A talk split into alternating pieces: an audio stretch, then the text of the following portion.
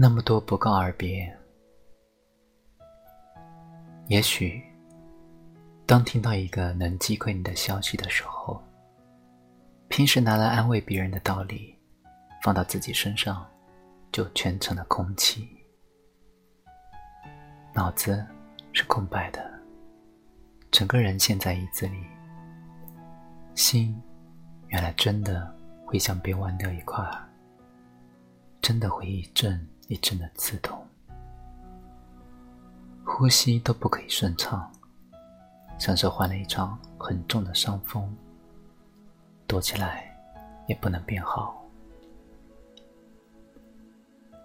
人生不长，那么多不告而别，总听说每一场遇见都是久别重逢，那么每一场不告而别，是否都是凤凰涅槃呢？平静的接受，平静的去告别那些不告而别的一切，或许也是一种成长。不告而别有两种，一种可以等待机会再重来，一种是一别再也不可以重来。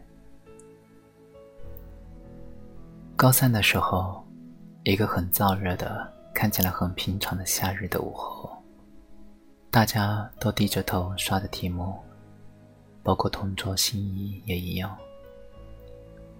直到政治老师走到他身边，说了一句话，那一刻，静得像没有人在教室，可以清晰的听见心仪握着手里的笔掉在地上的声音，那么突兀，那么生硬。他没有和我说话，眼泪在眼睛里憋着。我默默的把东西都收进课桌抽屉，不知说什么好。三天后，他回到学校。他回来的那晚，我背着他在天台坐着。他痛哭，泪水打湿了我的肩。那时候，我说了什么？自己也记不起来了。今天下午，本来我正一种轻松又放松的状态画着油画，母亲给我发了一条短信，只有六个字：“我把狗送走了。”我平静的看着那六个字，没有立刻回，脑子里嗡嗡的作响。不知什么时候，手中的画笔掉在了画布上，不属于那块地方的色块带在上面。我把嘴唇紧紧咬住，一直仰着头。我不要泪水掉下来。我并不是一个很冷酷的人，容易流泪，容易被袭击。我也并不是一个很镇定淡然的人。每次都是一开始很平静，最后会把情绪无敌喷薄而出。这次也一样，我只回了一个字，好像看不出任何情绪的“好”。然而，我并不好。我呆坐在椅子里很久。原谅我不能随便忘记和他的三年时光。我没有把他当成畜生去对待。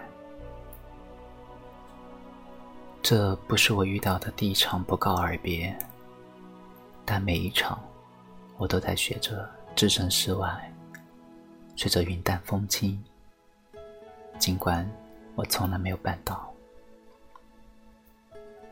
就像是第一次展开的那段感情，时间很短，却让我。用了很长的时间痊愈。分开的那晚，我握着手机，说的最后一句话是：“好，再见。”我甚至不知道因为什么导致那个人就那么不告而别。我像没有事情一样回到家里，吃下母亲做的饭菜，我吃掉两碗饭，喝下一碗汤。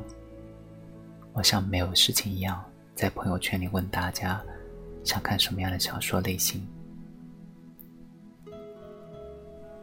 我和那个人的共同好友看见我在发朋友圈，问我：“你怎么可以这么平静？”我说：“不然呢？”他说：“你真是一个冷酷的人。”直到关掉房间的灯的那一刻，我才倒在床上痛哭。